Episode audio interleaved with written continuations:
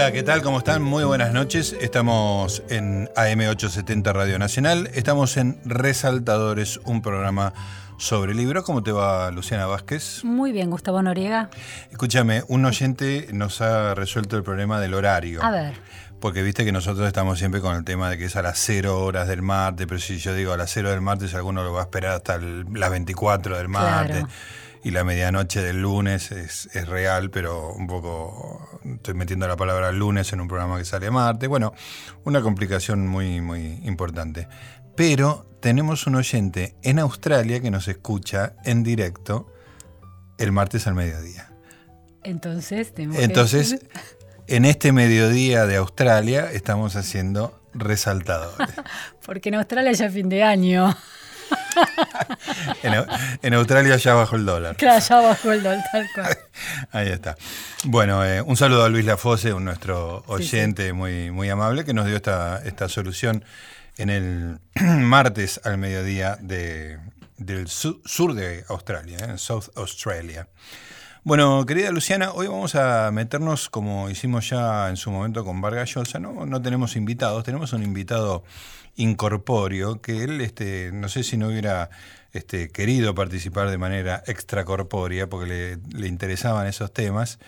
Eh, se trata del escritor británico Aldous Huxley, que tengo la sensación de que está fuera de casi todos los circuitos este, de consumo y de conversación académica, popular y, lo que sea, pero que da- vale la pena detenerse, ¿no? Sí, y hay mucho, yo estuve leyendo también mucha crítica, artículos interesantes sobre, sobre él, y hay mucha insistencia de que después de su muerte que coincidió con el asesinato de Kennedy. Impresionante. El mismo día. 22 de noviembre de 1963. Claro, entonces opacó completamente ese, ese homenaje, Sí, esa sí. noticia, y desde entonces, eh, comparado con otros autores Sí. de ficción y de ficciones distópicas, porque bueno, después ya vamos Sí, a como hablar. Orwell, por ejemplo. Como Orwell. Quedó un poco más en la sombra y está más reducido a lecturas muy de círculos, pero el gran público le quedó muy Quedó afuera, quedó afuera del circuito. Sí, quizá porque no hay una gran película que retome eh, ese universo que él pinta en uno de sus libros claves, ¿no? Sí, puede ser. Y además uno piensa, nació en 1894, murió el día del asesinato de Kennedy, es como el siglo XX Sí. en todo su esplendor. Pocos escritores, más allá de esta cosa simbólica que podrían no haber, no haber sido, este, digo, sus intereses tienen que ver muy con el siglo XX, no podrían haber sido para nada del siglo XIX. Vamos a enumerar algunos de esos intereses. Bueno, eh, escribió de todo, escribió novelas, escribió ensayos, pero se empezó a interesar por diversas cosas. Arrancó como poeta, eso lo vamos a estar escuchando con un especialista, tenemos varias personas que colaboraron con el programa de hoy. Eh, y después digo, empezó a escribir novelas de ficción y novelas y escritos, ensayos de no ficción. Se interesó por temas absolutamente diversos. Eh, ya lo vamos a estar detallando, pero en 1931 escribió Un Mundo Feliz, que es muy impresionante leerlo hoy este, a la luz de la ingeniería genética y Ah, todos los métodos de concepción. En 1931.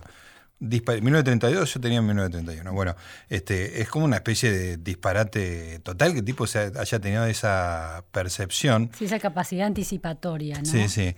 Hay una relación de Aldous Huxley muy fuerte con la ciencia porque viene de una familia, bueno, es una familia muy este, inglesa, académica, bien formada. Aristocracia intelectual. ¿no? aristocracia Sí, intelectual de Inglaterra. Su abuelo, Thomas Huxley, fue uno de los grandes defensores de, de la teoría de la evolución de Darwin. De hecho, fue uno de los pocos que leyó El origen de las especies antes de que se publicara.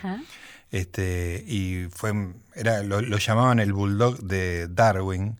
Este, tuvo una, una polémica con un clérigo este, muy impresionante, donde, bueno, la, la historia demostró que tenía razón él, pero bueno, justamente sobre el creacionismo Sí, sí, sí. y la teoría de la, de la evolución y la relación del, del hombre, ya no como un ser especial, sino un ser, un, ser, un animal, en una trama de animales, ¿no? Y con un continuo de vida. Bueno, este Thomas eh, Huxley, que tiene una frase que dice, a mí siempre desde mis épocas de estudiante de biología me, me, causaba gracia y, simpatía, que cuando el mecanismo que describe Darwin de la evolución es muy simple, digamos, ¿no?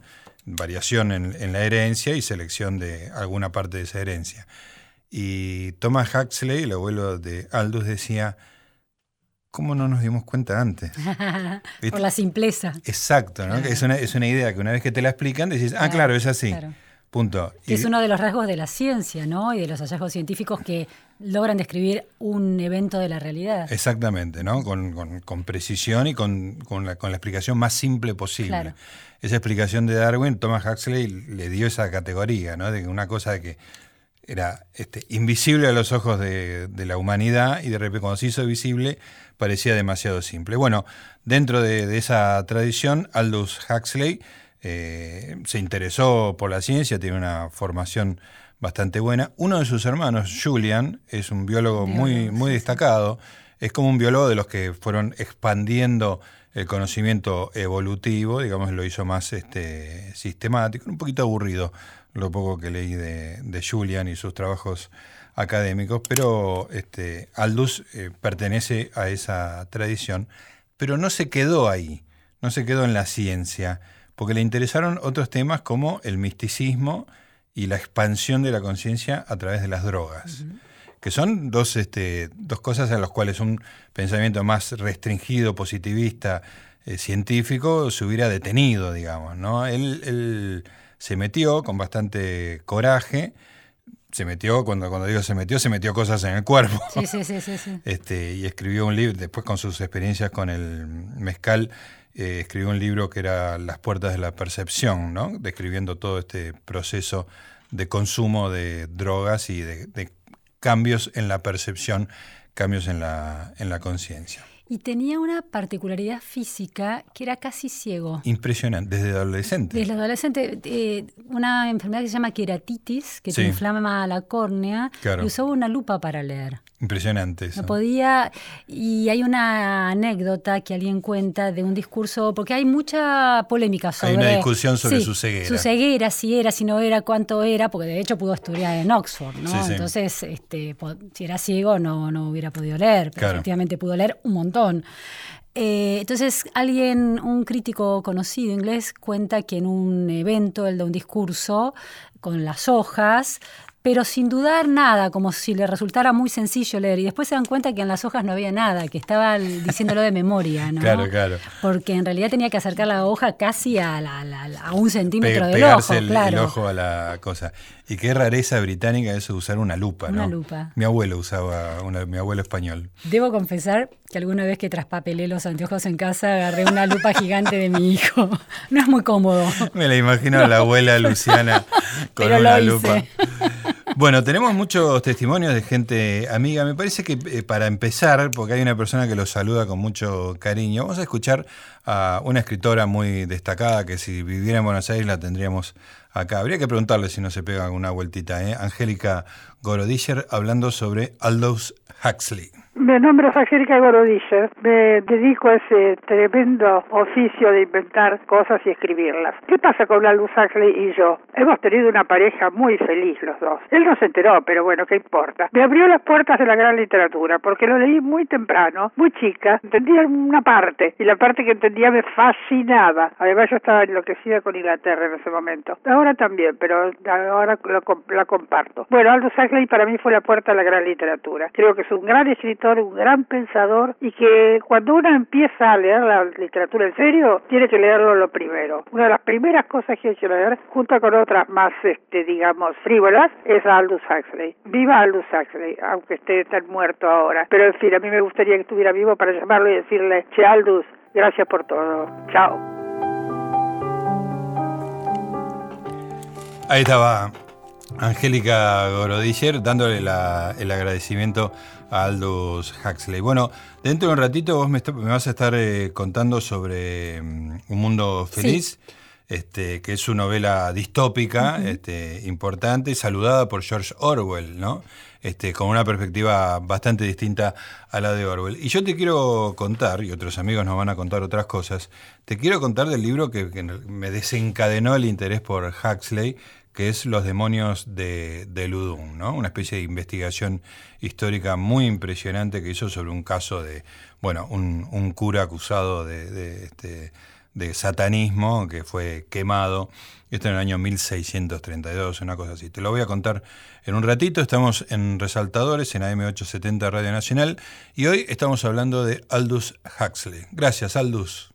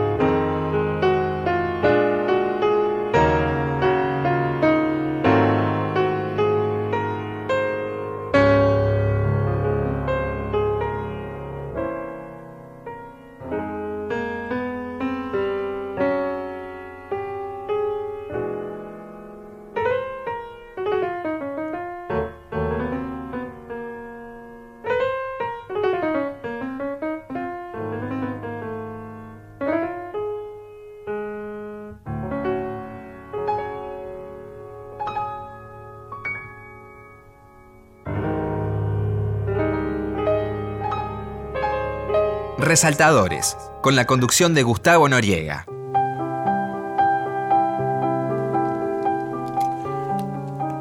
Muy bien amigos, estamos hablando del escritor inglés Aldous Huxley, autor de algunas eh, novelas que han dejado una marca muy importante como Un Mundo Feliz, su novela distópica, pero que ha tenido una variedad de intereses realmente espectacular. La intención del programa es este, ir picando de un punto a otro de los intereses del gran Aldous y de alguna manera despertar el interés de nuestros oyentes. Y como hago yo siempre, cada vez que hago un programa o, doy un curso de algo, para aprender yo, este, hago un curso, una, una, verdadera trampa. Bueno, Brave New World, yo lo dije, dije que era el año 31, me corregiste que era el año 32. Sí. Pero de todas maneras, es, ahí. Es, muy impresionante, digamos, que haya sido escrita en... Eh, claro, fue escrita en el 31 y publicada en el 32. Ahí me, está aclarando Wikipedia. Muy bien. Este, contemos un poco de esta distopía. Imagínate que se siguen produciendo los iPhones. ¿no? Sí. Tuviste el iPhone 3S Plus, 5S no sé cuánto, ahora el iPhone X. Un día llegás al iPhone 1298 y eso marca un año determinado. La fecha de la novela coincide con el año de nuestro Ford 632. Sí, sí. Que es el 2540, más o menos. Sí, sí, empiezan a contar a partir de Ford. Claro, porque es Ford, ¿no? El Fordismo, Henry Ford, Henry Ford, es un personaje de la novela, es como el gran mito fundador de un nuevo universo. Claro. Eh, y la novela es Aldous Huxley junto con George Orwell, los dos fueron a Eton. Son de esta aristocracia inglesa. Eton es una escuela eh, eh, fines de primaria, secundaria, a la que asiste la, élite política, intelectual, tienen primeros ministros graduados de ahí, son chicos privilegiados, ¿no? Entonces estudian mucho y la ciencia era un paradigma clave. Entonces, por un lado, la novela está fundada en correr los límites de la ciencia. ¿Qué pasaría si la biología, si se pudiera intervenir en la carga genética de los individuos? Claro. Y por otro lado está esta fascinación con Estados Unidos y la producción en serie, ¿no? Con el Fordismo, porque Aldous Huxley visita Estados Unidos y se fascina, se fascina con dos cosas. Por un lado con la producción en serie y con la mm, eh, benevolencia, buena disposición con que la sociedad de consumo recibe esa especie de dictadura blanda del marketing, de los comerciales, de, la compra compulsiva de, gadgets, de, dispositivos, los que hubiera en esa época. Entonces, con todo eso, es una novela de tesis en definitiva, inventa una ficción de un mundo en el que todos muy, no hay guerras, no hay hambre, no hay enfermedades y todos están eh, confortables y felices. ¿Cómo se logró esto? Porque hay una agricultura de humanos, hay cultivos de personas. Las personas ya no nacen de los vientres maternos, de, la cópula. De hecho, les parece repugnante, repugnante. La, idea repugnante. Eh, y si nacen es por error. Una cosa de fluido que sale adentro de tu cuerpo, es una eh, pone al nacimiento de la maternidad en su verdadero lugar. En su verdadero lugar hay un colega periodista de política muy avesado que siempre dice es importante saber con quiénes intercambian sus humedades las personas. Esto es. Una justificación del chisme, digamos. Exactamente. Bueno, a veces las decisiones políticas están basadas en ese, en ese intercambio de fluidos. Exacto. Bueno, eh, de manera que, lo que sucede en esta novela es que hay un Estado global en el mundo, excepto algunas reservas salvajes. América del Sur, por supuesto, es una de ellas, que no han sido atravesadas por esta civilización, que cultiva niños, bebés, embriones en granjas y además toca su carga genética para producir un sistema de castas.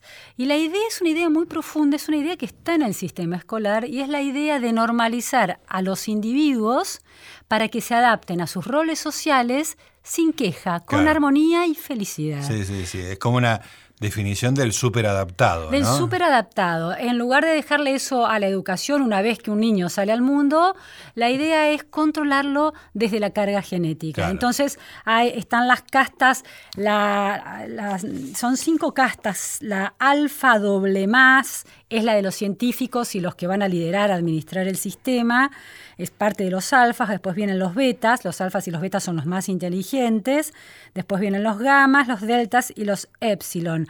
A los deltas, por ejemplo, les enseñan a odiar el campo, los programan para odiar el campo y los libros, porque van a tener actividades vinculadas con la industrialización, con la producción. no, está bueno que se distraigan. No está bueno que se distraigan. Con los paisajes. Quieren prevenir su infelicidad. La infelicidad produce las diferencias, las diferencias producen guerras, las guerras se terminan en disputas de poder y alguien pierde y alguien gana.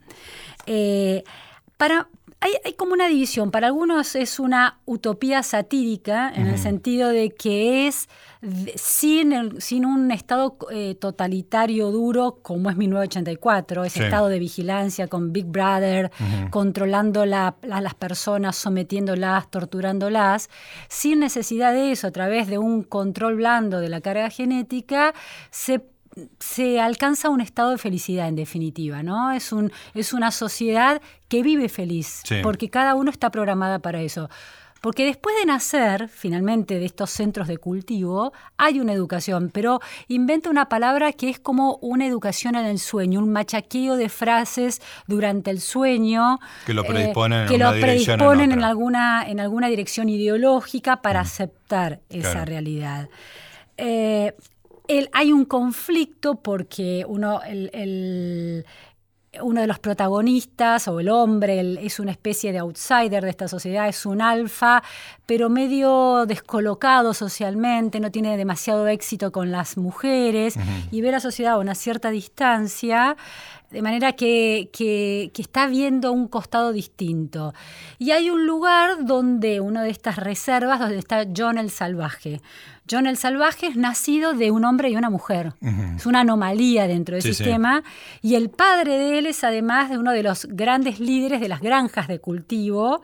Y su madre es una beta que también trabaja en temas genéticos y vive dentro de la reserva. Y John el Salvaje es lo más parecido a un humano. Es el que interpela a esta sociedad porque lo sacan de la reserva y lo llevan como de recorrida por el mundo, casi como un espécimen raro. Eh, porque reconoce la existencia de la angustia y de la infelicidad y de la tristeza. No voy a decir cómo termina la historia, pero ahí se da ese choque. se muestra la grieta, el, punto de quiebre de una sociedad donde, hay una tersura de la felicidad prefabricada, digamos, ¿no? Es muy interesante contraponer a, a Huxley y Un Mundo Feliz con Orwell, porque es como que se daban cuenta de dos cosas distintas. Eh, Orwell creo que estaba mirando el estalinismo en, la década del 70, en la década del 30, perdón, el, el, estalinismo en todo su esplendor, esa sociedad hipercontrolada, este, observada, ¿no? el gran hermano. Este, pero la percepción de Huxley me parece que va un poquito más allá, es menos, es menos obvia. Sí, es menos obvia. Porque lo de Orwell, digo, es muy valiente, es, eh, eh, está muy bien lo que hizo, se distinguió claramente de sus colegas intelectuales que por ahí se enamoraron del modelo soviético muy rápidamente, pero vio lo que estaba delante de sus ojos. En cambio, Huxley interpretó lo que estaba delante de sus ojos, ¿no? Dentro del capitalismo.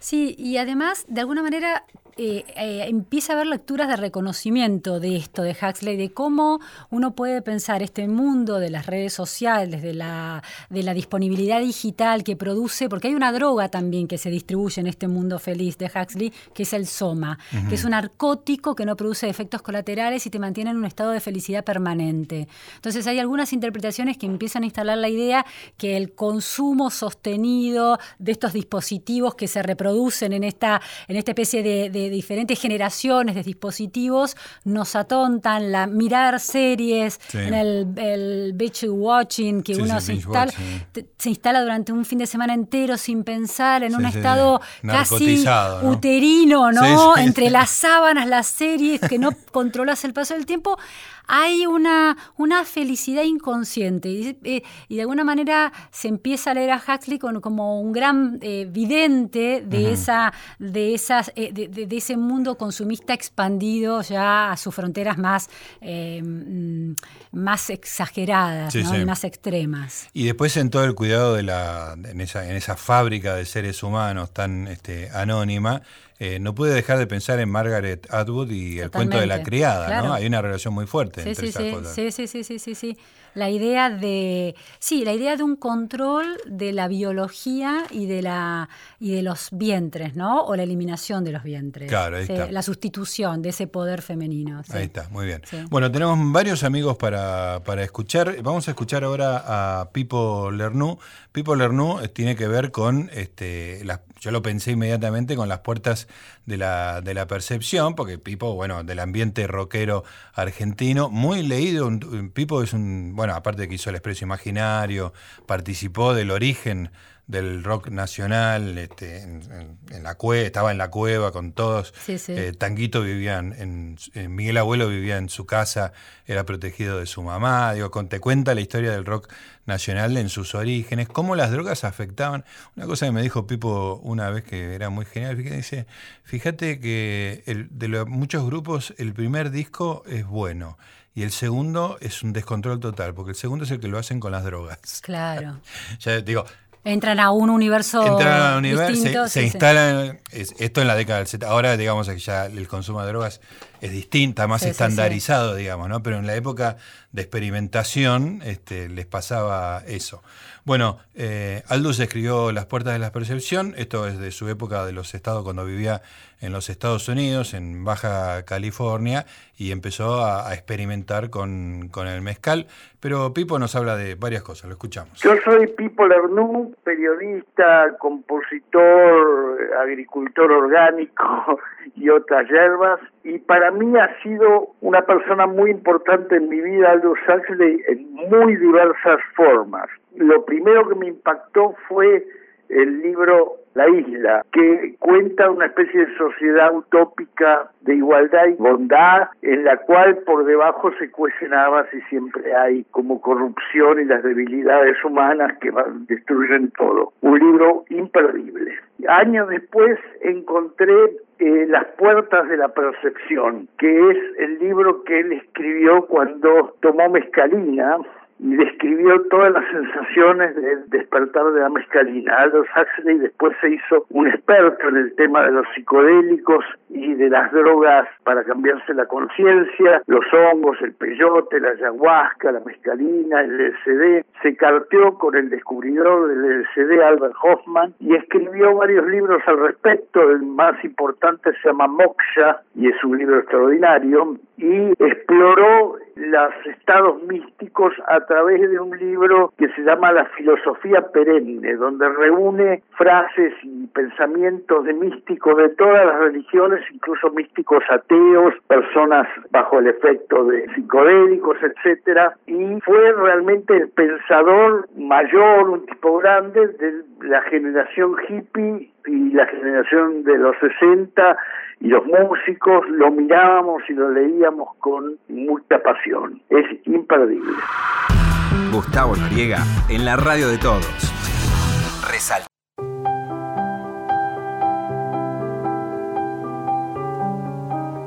Resaltadores. Hasta la una.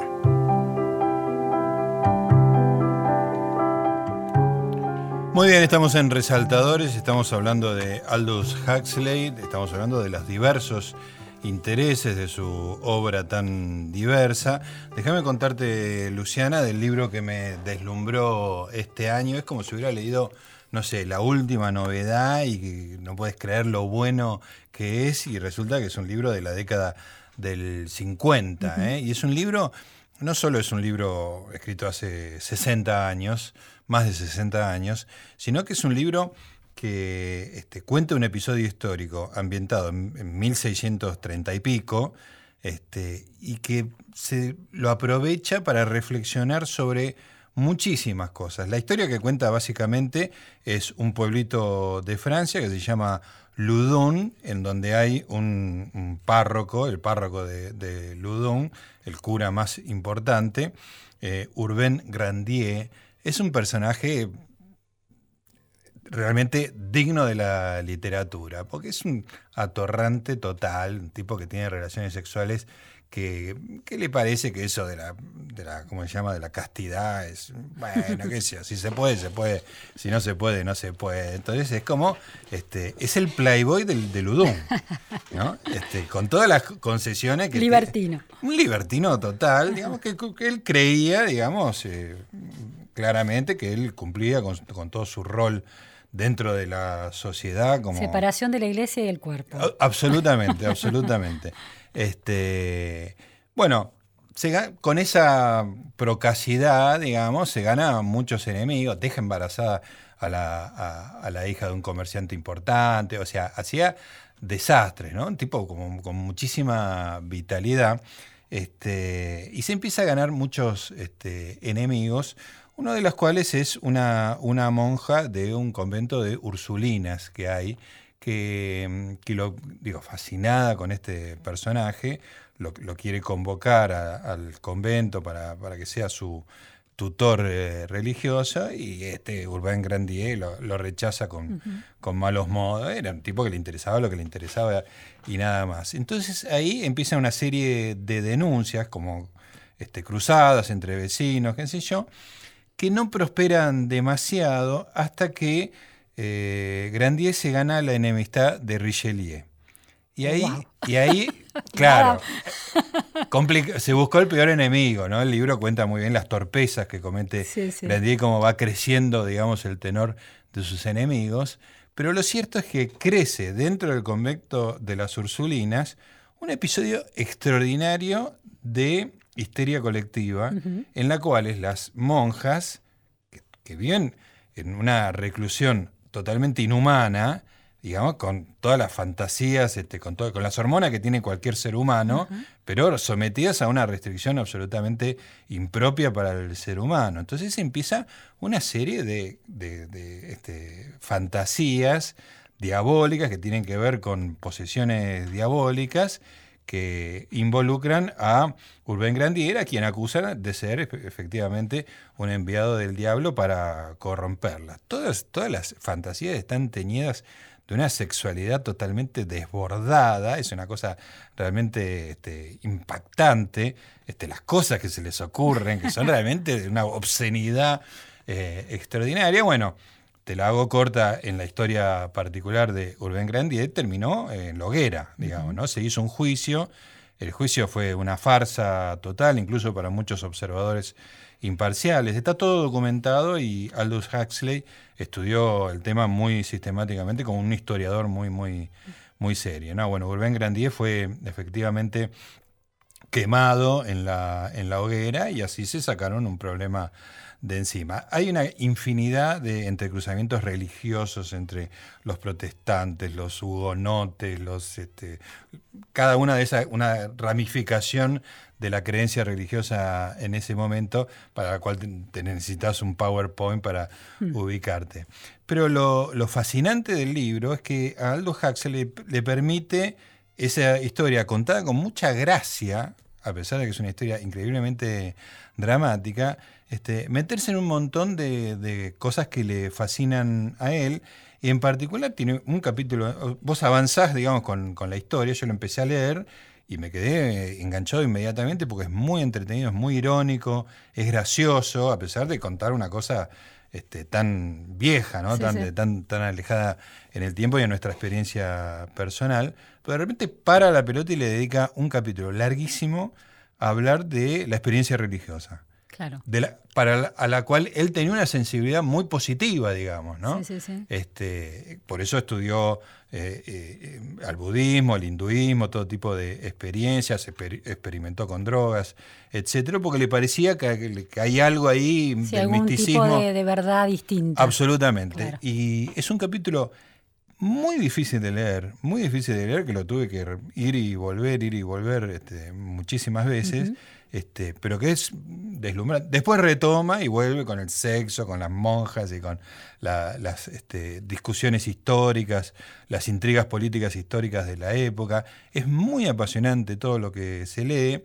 Y después de la muerte de Grandier, eh, sigue con dos vidas. Una es de la monja Ursulina, que lo denunció por primera vez, que se suponía estaba poseída, que fue objeto de una cantidad enorme de exorcismos, y que hizo giras por Francia y fue recibida en distintos lugares, fue recibido por los reyes, etcétera, y otra por el exorcista, la vida del exorcista, que era también un maniático, un, un, tipo atormentado por la fe, pero realmente atormentado. Entonces este Huxley aprovecha para meterse en esas mentes este, atormentadas por la religión, ¿no? Sin tener una mirada reprobatoria de la experiencia religiosa, pero viendo cómo esa experiencia religiosa se puede reconvertir en cosas muy este, aberrantes y muy retorcidas.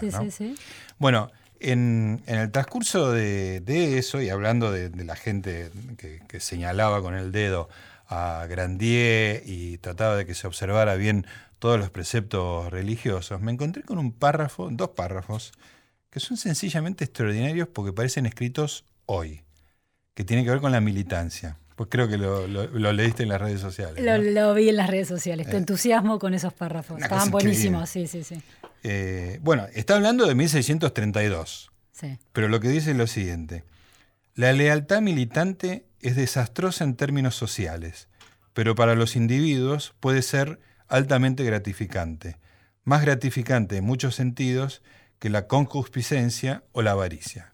O sea, más que la, esa cosa aparentemente para afuera y generosa puede ser más gratificante que, la, que quedarte con todo como un avaro o un egoísta. Sigue Huxley. A los fornicadores y a los avaros les resulta difícil jactarse de sus actividades, pero militar es una pasión compleja que permite a quienes se regodean en ella conseguir lo mejor de los dos mundos. O sea, te haces el bueno, quedas como bueno y cumplís con tus con El narcisismo de la militancia. Absolutamente. Al hacer cosas para el bien de un grupo, que es por definición bueno y hasta sagrado, pueden al final enorgullecerse de sí mismos y denostar a sus vecinos. Pueden buscar el poder y el dinero. Pueden disfrutar del placer de la agresión y la crueldad, no solo sin sentirse culpables, sino con un aura positiva de consciente virtud. Claro. La lealtad a su grupo transforma estos vicios tan placenteros en actos de heroísmo. Esa superioridad moral con que te enrostran cada cosa, en realidad es narcisismo puro. a militantes de tantas causas. De tantas causas, ¿no? De, las dos vidas, del aborto, de la militancia política, Lo, que vos imagines, hay un narcisismo de la superioridad moral este, que está descrito de una manera filosísima. Los militantes se ven a sí mismos no como pecadores o criminales, sino como seres altruistas e idealistas. Y aunque con matices, así es. El único problema, dice Aldous Huxley, es que su altruismo es puro egocentrismo desplazado. Es, de una precisión, una precisión analítica extraordinaria. Y que el ideal por el que están dispuestos en muchos casos a dar su vida no es nada más que la racionalización de intereses colectivos y pasiones partidistas. Esto lo escribió Aldous Huxley en 1950 y algo respecto de un episodio que ocurrió en 1630 y se aplica a nuestra experiencia cotidiana en las redes sociales. de 2018. Es, eh, realmente extraordinaria. Vos sabés que, bueno, mi interés por los demonios del Ludón, que me, hicieron tener este, este, esta nueva edición que es preciosa de, Navona Ficción, es tapa dura, una tapa divina, es preciosa. Con el perfil de un demonio, ¿no? De un demonio, claro, que es este Grandier. Claro. Eh, en realidad viene de una película de 1970, entre el 70 y 73, no me acuerdo en este momento, de Ken Russell, que se llama The Devils, Los Demonios, y que estaba basado en este libro bastante fielmente, pero estaba hecho por Ken Russell. No lo veo. Ken. flamboyan, así, este, una sensibilidad. Un pituco. Una sensibilidad gay muy extravagante, realmente un extravagante total. Y hace poco, antes de encontrar este libro, eh, la volví a ver. Eh, yo cuando la vi en la década del 70, estuve una semana en cartel y fue prohibida. Yo la vi en esa semana y quedé muy impactado. Cuenta esta historia, casi literalmente, pero con unos excesos visuales increíble, increíble. La volví a ver hace unos meses antes de encontrarme con este libro y la encontré burda, ridícula, pero digo, el exceso era simpático. Cuando me hice de los demonios del Ludón de Huxley, pensé me enjunge raro, ¿no? Eh, Huxley, que Ken Russell se interese por Huxley. Cuando lo empiezo a leer, entendí perfectamente la conexión. A ver porque la descripción de los hechos y de la vida de Urbain Grandier es realmente, no te digo con los excesos de Ken Russell, pero es muy graciosa, es, muy, es muy extrema, toda la experiencia del tipo, su descontrol sexual, su prepotencia. Y había una historia potente. Había una cosa ahí muy, muy que hacía eco en una sensibilidad gay, muy flamboyant, ¿viste?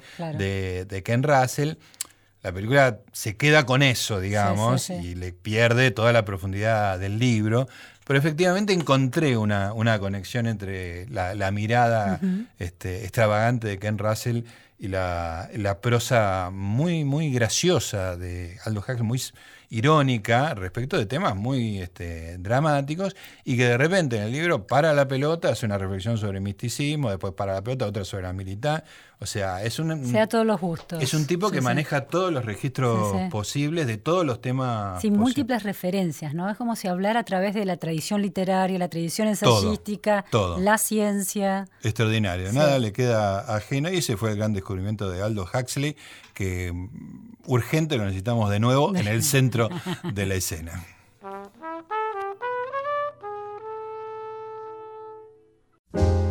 I fall in love too easily. I fall in love too fast. I fall in love too terribly hard. for love to ever last. My heart should be well schooled, cause I've been fooled in the past, but still I fall in love so easily. I fall in love too fast.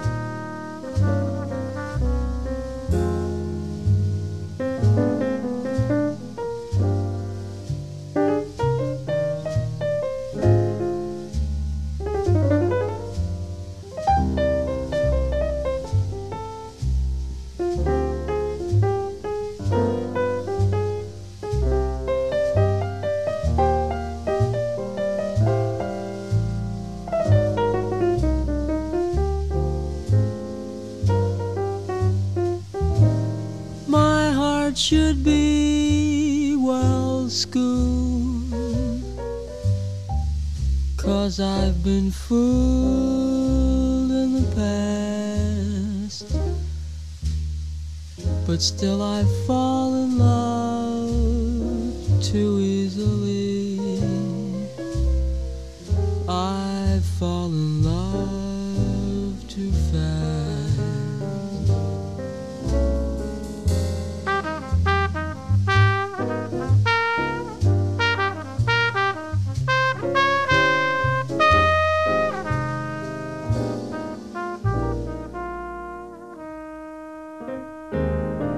Resaltadores, segunda temporada en Nacional.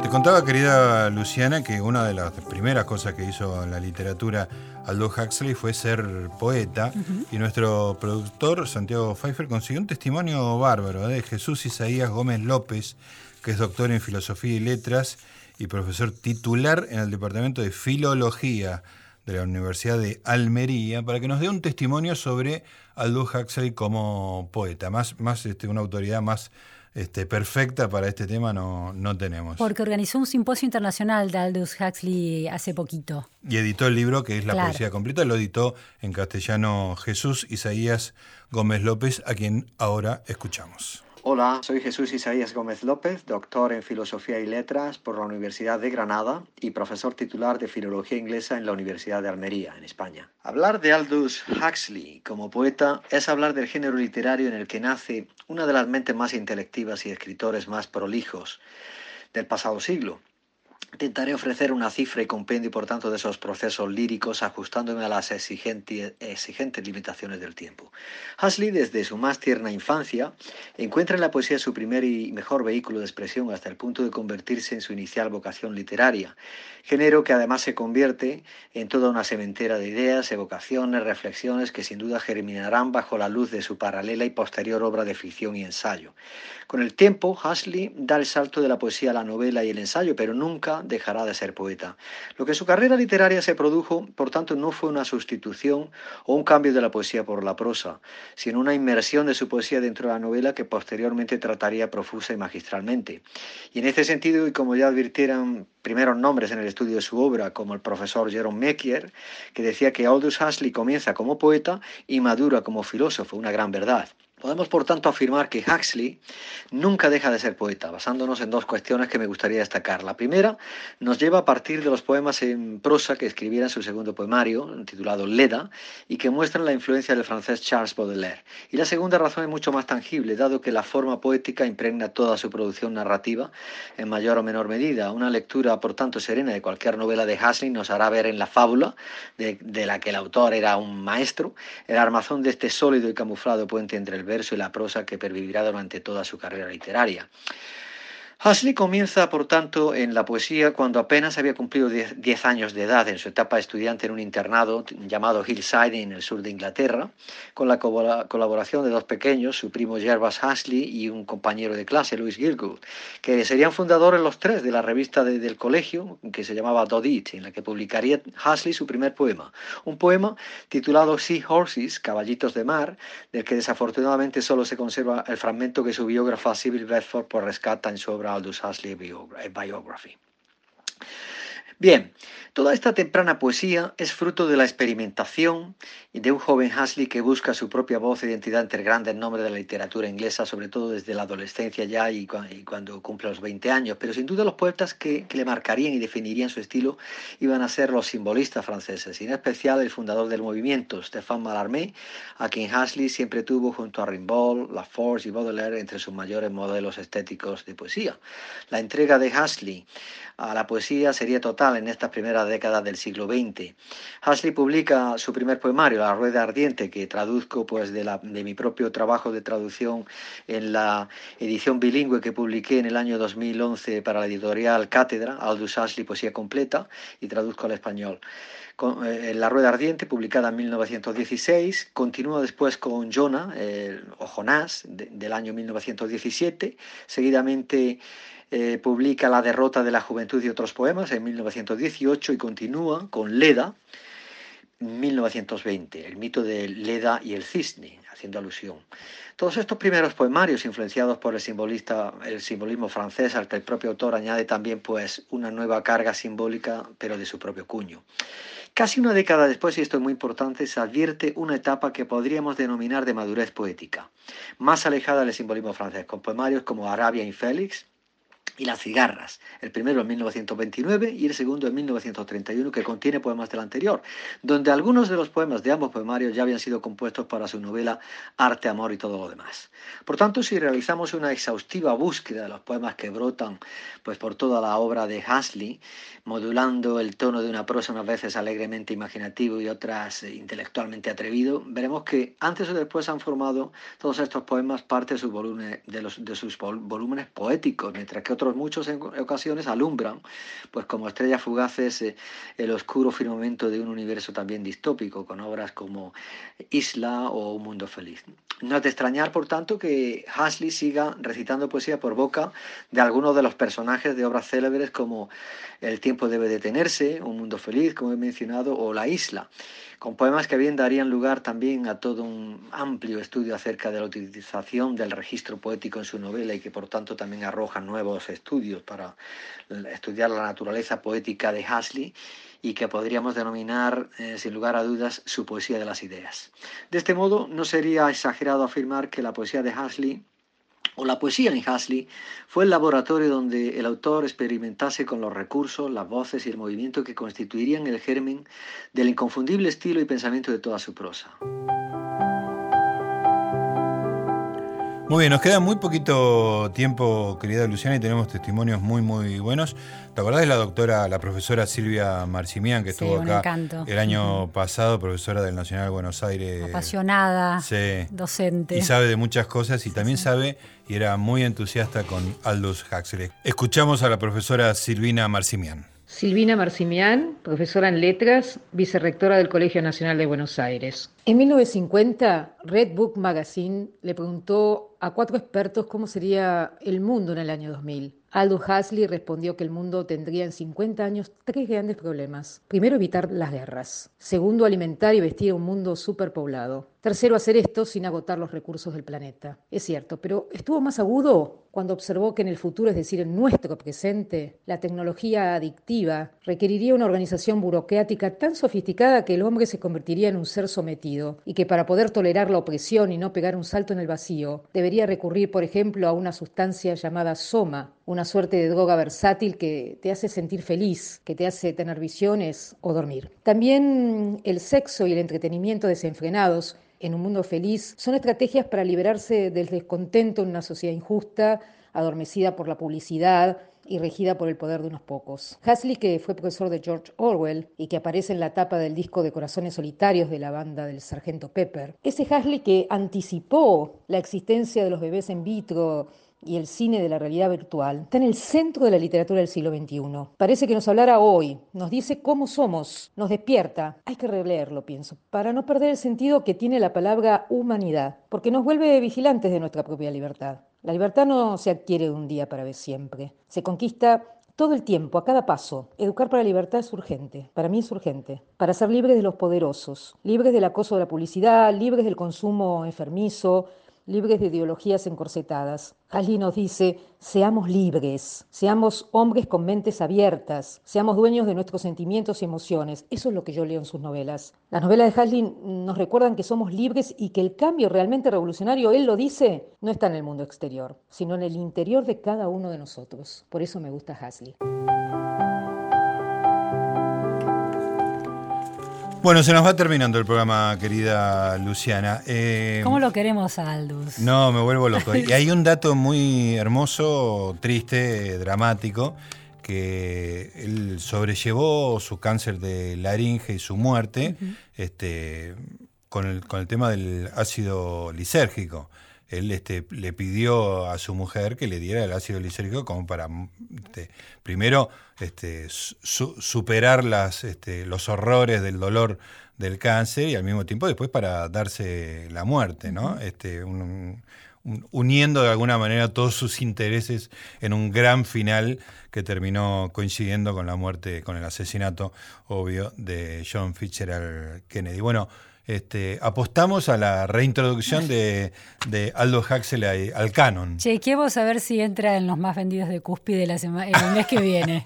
No creo, pero nosotros nuestro granito de arena Hemos lo hecho. pusimos. ¿Qué te parece, Luciana, si nos despedimos con la voz de Aldous Me- propio? Me, encantaría. Nada mejor, ¿eh? Nos encontramos el próximo martes al mediodía en Australia, acá en Resaltadores, y escuchamos a nuestro amigo Aldous Huxley.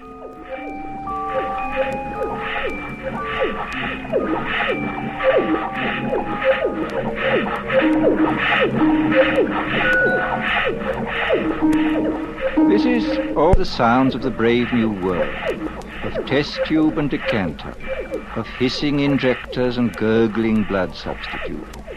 The year is AF 632, 632 years after Ford. We are inside the London Hatchery and Conditioning Centre, and this is the fertilizing room, an enormous laboratory where the temperature is never allowed to fall below 98.6. And here comes the director of hatcheries and conditioning in person, bringing with him a group of Tomorrow young you will be students. settling down to serious work.